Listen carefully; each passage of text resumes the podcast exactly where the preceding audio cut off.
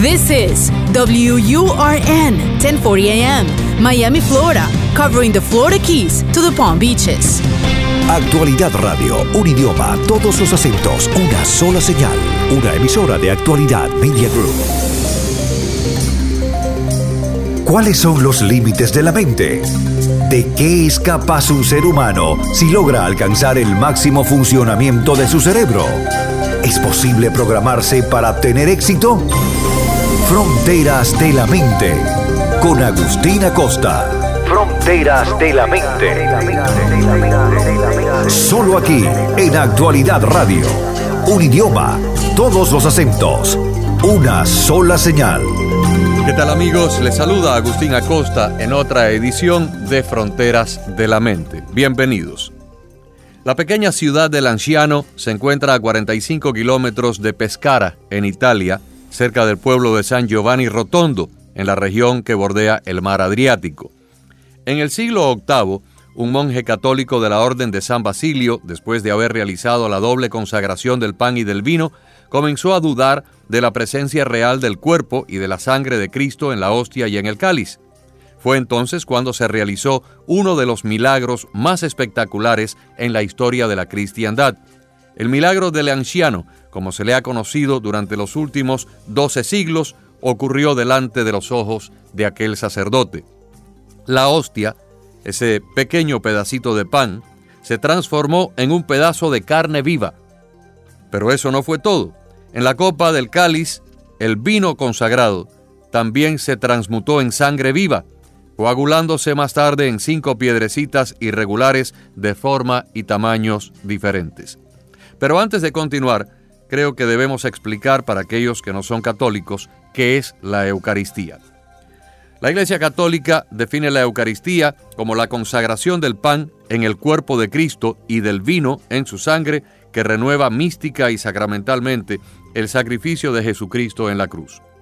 La doctrina católica establece como un dogma de fe que en la Eucaristía Jesús está presente en forma real y personal en el pan y en el vino que el sacerdote consagra. Por la fe, los católicos creemos que la presencia de Jesús en la hostia y el vino no es solamente simbólica, sino real.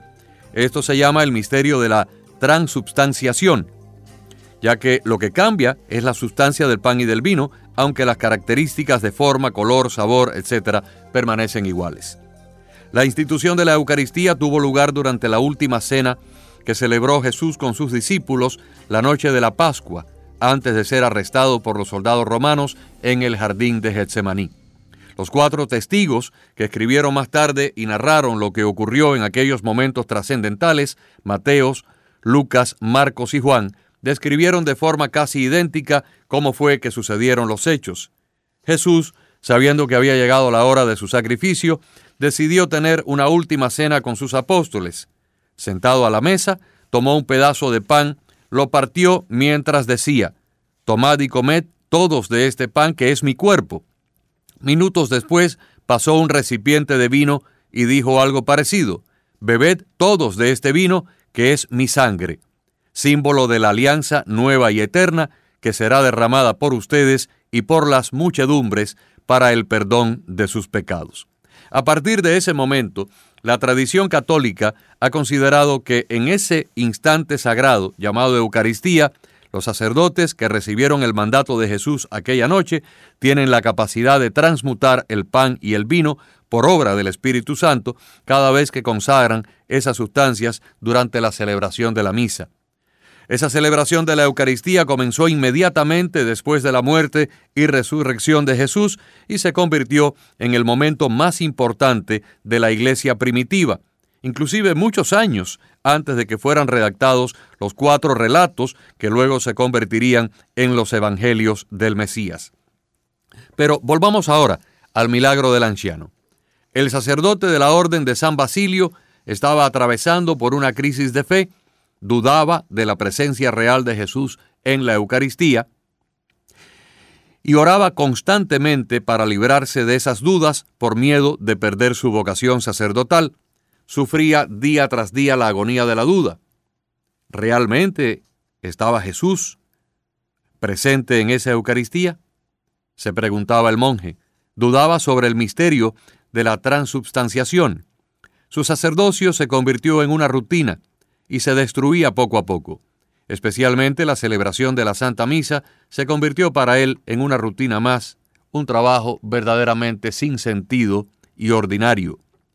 La situación en el mundo actual de su época no le ayudaba tampoco a fortalecer la fe. Había muchas herejías surgiendo inclusive dentro de la propia iglesia durante esa época. Sacerdotes y obispos eran víctimas de esas mismas herejías, las cuales estaban infestando a la iglesia por todas partes. Tenemos que recordar que esto ocurría en Italia en el año 700 de la era cristiana. El sacerdote en cuestión no podía librarse de esa oscuridad que envolvía su corazón. Cada vez estaba más convencido por la lógica humana de esas herejías, mientras sus dudas continuaban aumentando. Una mañana del año 700, mientras celebraba la Santa Misa, estaba siendo atacado fuertemente por la duda, y después de pronunciar las solemnes palabras de la consagración, quedó espantado viendo cómo la Santa Hostia se convirtió delante de sus ojos en un círculo de carne que no podía explicar. Segundos después, el vino contenido en la copa sobre el altar también se convirtió en sangre visible. El monje estaba ante un fenómeno sobrenatural comprobable, real, que lo hizo temblar y comenzó a llorar incontrolablemente de gozo y de agradecimiento. Estuvo parado allí, frente a aquel milagro, durante un largo rato, de espaldas a los fieles que se sentaban en la misa, como era costumbre en esa época.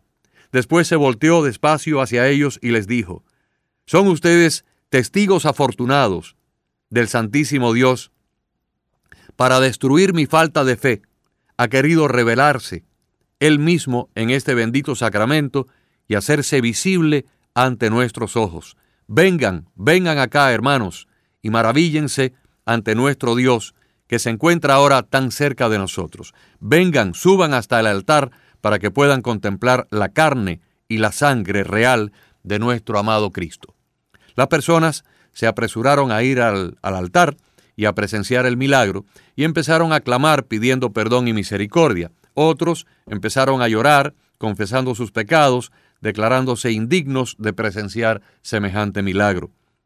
Algunos inclusive se arrodillaron en señal de respeto y gratitud por el regalo que el Señor les había concedido. Y todos, absolutamente todos, contaron la historia por toda la ciudad y por los pueblos de la comarca. La carne se mantuvo intacta, pero la sangre se dividió en el cáliz en cinco pequeñas partículas de diferentes tamaños y formas irregulares. Los monjes decidieron pesar las partículas y descubrieron fenómenos muy raros sobre el peso de cada una de ellas. Inmediatamente la hostia y las cinco partículas de sangre fueron colocadas en un relicario de marfil para su preservación. El milagro que ocurrió en el año 700 fue solo el comienzo. Eso fue hace más de 1250 años. Si después del milagro la carne y la sangre se hubieran desintegrado, como casi todo el mundo esperaba, de todas maneras ya en sí el milagro en cuestión hubiera sido espectacular. Además de la renovación de la fe del sacerdote y de todos los testigos presentes y los que vinieron después a presenciarlo, Lanciano se convirtió en un lugar donde muchos encontraron la fe en la Eucaristía y otros aumentaron la fe débil que ya tenían. De inmediato la noticia del milagro eucarístico del anciano y el testimonio de la transformación del sacerdote se extendió por toda la región. En toda Italia se hablaba del milagro. Los peregrinos concurrían al anciano para venerar la hostia convertida en sangre y el vino que se convirtió también. Aumentó la fe, la devoción al corazón eucarístico de Jesús se extendió por toda Italia. Desde el principio la Iglesia Católica local aceptó el milagro como uno verdadero, como un signo del cielo, y veneró el cuerpo y la sangre de Jesús en aquella Eucaristía milagrosa, especialmente el día de la fiesta, que es el último domingo del mes de octubre. La fama del santuario se propagó rápidamente a través de la región y muy pronto pasó a otros países católicos de Europa. Se comenzaron peregrinaciones y esas peregrinaciones no fueron solamente locales, sino de todas las regiones del planeta llegaban personas a venerar el corazón de Jesús mostrado en la Eucaristía. Pasaron los siglos. La Iglesia Católica Romana quiso en la década de 1970, en la era moderna, verificar la autenticidad del milagro, aprovechándose del adelanto de la ciencia y de los medios que se disponían en esos años. El análisis científico de aquellas reliquias fue entonces confiado a un grupo de expertos. Con todo rigor, los profesores Odoardo Linoli, catedrático de anatomía, histología patológica, química y microbiología, y el doctor Ruggero Bertelli, de la Universidad de Siena, efectuaron los análisis de laboratorio y he aquí los resultados. La carne del anciano es verdaderamente carne. La sangre es verdaderamente sangre. Ambos son sangre y carne de un ser humano. La carne y la sangre son del mismo grupo sanguíneo, AB, y la sangre y la carne pertenecen a una persona viva. Hay que explicar aquí que cuando se examina una gota de sangre al microscopio, se puede determinar fácilmente si la sangre es de una persona viva o de un cadáver. Además, el diagrama de esta sangre corresponde al de una sangre humana que fue extraída de un cuerpo humano ese mismo día en que se estaba haciendo el análisis, no 1300 años antes. La carne está constituida por un tejido muscular del corazón llamado miocardio. La conservación de estas reliquias, dejadas en estado natural durante siglos, expuestas a la acción de físicos y agentes físicos y atmosféricos como la oxidación ambiental, y agentes biológicos como la presencia y acumulación de bacterias en cualquier tejido orgánico, es un fenómeno extraordinario. Si colocamos, por ejemplo, una simple manzana o un aguacate a la intemperie, al cabo de pocas horas se ha oxidado y al cabo de pocos días se habrá descompuesto por completo. Otro detalle inexplicable, cuando los científicos pesaron las cinco piedrecitas de sangre coaguladas, y todas de tamaño diferente, cada una de ellas tiene exactamente el mismo peso que las piedrecitas juntas. O sea, cada una de ellas pesa igual que la totalidad de la suma de las cinco piedrecitas. Como el hecho en sí desafía la lógica humana y todos los parámetros de la ciencia y la naturaleza, es conveniente aclarar que este, eh, en este momento algunos puntos importantes. La constatación científica realizada por aquellos expertos demostró que se trata de carne y sangre de una persona viva, de un ser viviente en la actualidad, en el tiempo presente, pues esta sangre es la misma que hubiese sido retirada en el mismo día en que se hizo el análisis de laboratorio, o sea, sangre de una persona viva. De igual manera, la carne también está viva, no es carne de un cadáver, sino una carne animada con los mismos compuestos orgánicos que tendría un pedazo de carne si fuera cortado del cuerpo de cualquiera de nosotros en este momento. Además, otro hecho impresionante es que la carne que está allí es carne del corazón, es tejido del miocardio. No es un músculo cualquiera, sino del músculo que propulsiona la sangre y en consecuencia la vida en un organismo. Los científicos también pudieron comprobar que las proteínas contenidas en la sangre están normalmente repartidas en una relación de porcentaje idéntica al del esquema proteínico de la sangre fresca normal. Después de varias investigaciones, hoy el milagro eucarístico se conserva en la iglesia de San Francisco en un precioso relicario de plata. En particular, la carne del anciano tiene una forma redonda, con un diámetro de entre 55 y 60 milímetros, de un color entre amarillo oscuro y marrón. La lámina de tejido se presenta sutilizada y ampliamente lacerada en la parte central debido a su retiro hacia el borde externo, donde se encuentra levantada en pliegues. Es evidente que se trata de un órgano con cavidad, visto en una sección transversal, histológicamente reconocido como el órgano del corazón. La parte inferior, más espesa, puede ser identificada como el ventrículo izquierdo. La parte superior, la más delgada, como es habitual, puede ser identificada como el ventrículo derecho. A lo largo de los siglos, la carne milagrosa ha sido objeto de manipulaciones reiteradas que han llevado a la pérdida de partes centrales, como la pared interventricular, de la cual solo han quedado rastros en la base. Además, la única cavidad actual fue perdiendo agua con la consiguiente momificación y reducción de sus dimensiones. La sangre de este milagro eucarístico, contenida dentro del antiguo cáliz de vidrio, se presenta bajo el aspecto de cinco pequeños fragmentos del peso total de 15.18 gramos, de color amarillo marrón y de consistencia uniforme y dura. El estudio realizado entre los años 1970 y 1971 fue dirigido con el propósito de averiguar la estructura histológica del tejido, del tejido considerado carne, también para definir si la sustancia considerada carne respondía a las características de este tipo de sustancia, establecer a qué especie histológica pertenecían la carne y la sangre, precisar en los dos tejidos el grupo sanguíneo y sobre todo indagar sobre los compuestos proteicos y minerales de la sangre. Y estos fueron los resultados.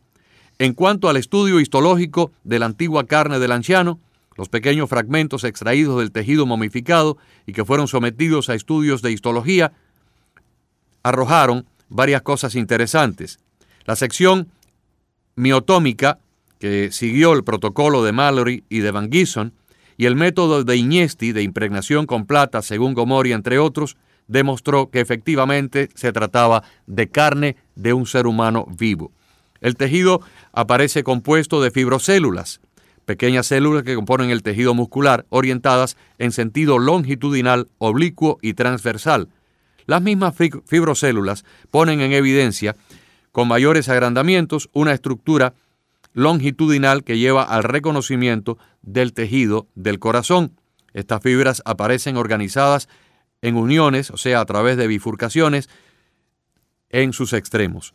Las características descritas aquí conllevan al diagnóstico de que se trata de tejido de miocardio. De hecho, la orientación de las fibrocélulas y la agregación sincítica se encuentran solo en el músculo cardíaco, no ocurren en ningún otro lugar de un cuerpo humano. El corazón, durante su fase de contracción, realiza movimientos complejos de torsión, contracciones desde abajo hacia arriba y desde el exterior hacia el interior de la cavidad ventricular, con el propósito de poder bombear la sangre por el resto del cuerpo.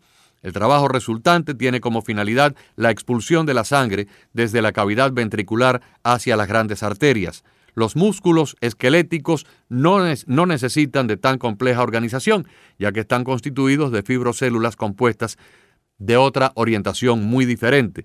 En los fragmentos histológicos se pudo evidenciar también otra estructura, muy típica del corazón, un lóbulo de tejido adiposo, ramificaciones nerviosas que pertenecen a un nervio vago, que es el que regula la frecuencia de la pulsación cardíaca, y finalmente estructuras endocardíacas, que es el tejido que reviste internamente el corazón y sus válvulas, ausente de cualquier otra región del cuerpo humano.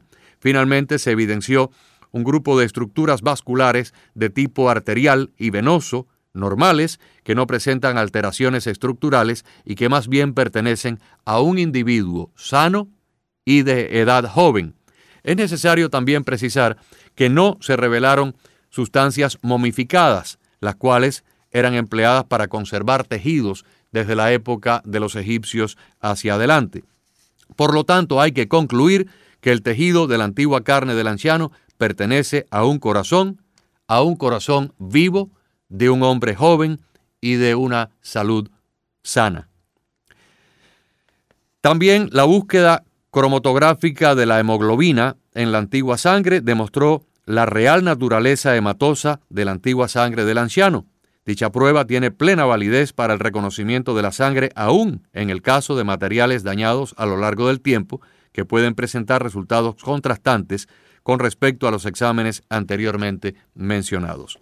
También se analizó la definición inmunológica de la especie a la que pertenecen la antigua sangre y la antigua carne del anciano. Los tejidos en examen han sido analizados con sueros de proteína humana, sueros de conejo y sueros de buey, como efectos de contraste, o sea, de comparación. Y la conclusión es que las pruebas de precipitación han demostrado que la sangre y la carne del milagro eucarístico del anciano pertenecen a la especie humana exclusivamente. Las pruebas empleadas para la determinación del grupo sanguíneo AB han manifestado que tanto la sangre como la carne del anciano pertenecen precisamente a ese grupo. El análisis electroforético de las proteínas de la antigua sangre demostró que la composición porcentual de las proteínas en el líquido en examen repite los valores conocidos para el suero de sangre humana normal, o sea, un 61% de albúmina, un 2.38% de globulinas alfa 1, 7.14% de globulinas alfa 2, igual valor de 7.14% de globulinas beta y 21.42% de gamma globulinas. La relación albúmina-globulina resultó ser del 1.62%, siendo precisamente el valor central del, del, rango de parámetros normales para un ser humano, que oscila entre 1.13 y 1.73. Las proteínas fraccionadas de la muestra en examen presentaron entonces una curva electroforética muy parecida a la sangre fresca normal. Un suero de sangre no se puede utilizar con fines electroforéticos después de los cuatro días de haber sido refrigerado. Las consideraciones finales de este examen científico que fue autorizado por la Iglesia Católica y realizado por científicos italianos indica que los resultados de esa investigación sobre los fragmentos de la antigua sangre y de la antigua carne del anciano que se conoce tradicionalmente con el nombre de milagro eucarístico y que ocurrió en el siglo VIII, en el año 700 de la era cristiana, resumen los siguientes puntos. La sangre es efectivas, efectivamente sangre de un ser humano vivo, de un ser humano joven y saludable. Y la carne pertenece al tejido de miocardio. Sin lugar a dudas, son carne y sangre de la especie humana el grupo sanguíneo identificado tanto en la sangre como en la carne es del tipo AB y el examen electroforético de las proteínas de la sangre son de resultados casi idénticos al examen de un ser humano vivo hoy día que pueda ser utilizado como punto de comparación. El diagnóstico histológico de ese tejido de miocardio hace que sea casi imposible de aceptar la hipótesis de que se trata de una falsedad. De hecho, solo una mano experta en disección anatómica hubiese podido obtener del corazón, que es un órgano hueco, o el órgano de un cadáver, una rebanada uniforme y continua, considerando que en las primeras disecciones anatómicas sobre el hombre no fueron hechas hasta 800 años después del milagro del anciano, se descarta por completo la falsedad o la, eh, el engaño de este tipo de eh, milagro. Hay que entender que han pasado casi 1300 años entre el momento en que se produjo este hecho histórico en ese pequeño pueblo de Italia y las pruebas científicas que aplicaron los métodos más rigurosos en el año 1970 y 1971, cuando ya se disponía del microscopio electrónico un fragmento de miocardio y de coágulos hemáticos dejados en el estado natural durante siglos y además expuestos a la acción de los agentes físicos atmosféricos, ambientales y también parasitosos, llegaron a nosotros así, en forma impecable, inexplicablemente inalterados, aún después de más de un milenio, para someterse a las investigaciones científicas de las que solo hoy, después de siglos de historia, la ciencia dispone. Amigos, este es el primer milagro y tal vez el más grande, el más conocido en la historia de la cristiandad. Pero si tuviéramos tiempo, les podríamos relatar a ustedes muchísimos otros milagros eucarísticos que se han producido en diferentes regiones del planeta desde el año 700 hasta prácticamente nuestros días. Los milagros eucarísticos no es que abunden, pero tampoco escasean, y han ocurrido en prácticamente casi todos los países donde el cristianismo es una religión practicada por miles o millones de personas. Entonces, tenemos que concluir que aquel hombre que curó a ciegos, que curó a leprosos, que realizó cientos de milagros mientras caminaba por las calles y carreteras del Medio Oriente de su Jerusalén, de su Judea natal, aquel hombre que hizo que caminaran los paralíticos, que Él mismo caminó sobre las aguas, que detuvo las tormentas y hasta resucitó a uno que llevaba tres días muerto, no dejó de hacer milagros después de irse de entre nosotros. Y probablemente este milagro del anciano fue su primera gran corroboración de que él, tal como dijo en la última cena, quedó vivo en el pan y en el vino de cada Eucaristía. Entonces, mirando atrás y analizando todo esto, tenemos que concluir que cuando Jesús de Nazaret compartió aquellas palabras con sus apóstoles, sentado sobre una mesa muy humilde, nos imaginamos que en condiciones muy humildes, en condiciones muy primitivas, aquella víspera de la Pascua, cuando dijo, comed este pan, que es mi cuerpo, bebed de este vino, que es mi sangre, sangre que será derramada por ustedes y por las muchedumbres para el perdón de sus pecados, no hablaba de manera simbólica, sino más bien de manera literal. El milagro del anciano nos recuerda que dos mil años después de la muerte y resurrección de Jesús de Nazaret, Jesús está vivo, está presente cada día en el pan y en el vino, en la Eucaristía que se celebra millones de veces en millones de iglesias a lo largo y ancho del planeta Tierra. Ese mismo Jesús que está vivo en nuestro tiempo, como la noche que se sentó por última vez a cenar con sus apóstoles en la ciudad de Jerusalén. Gracias por la atención. Hasta la próxima edición de Fronteras de la Mente. Fronteras de la Mente con Agustín Acosta.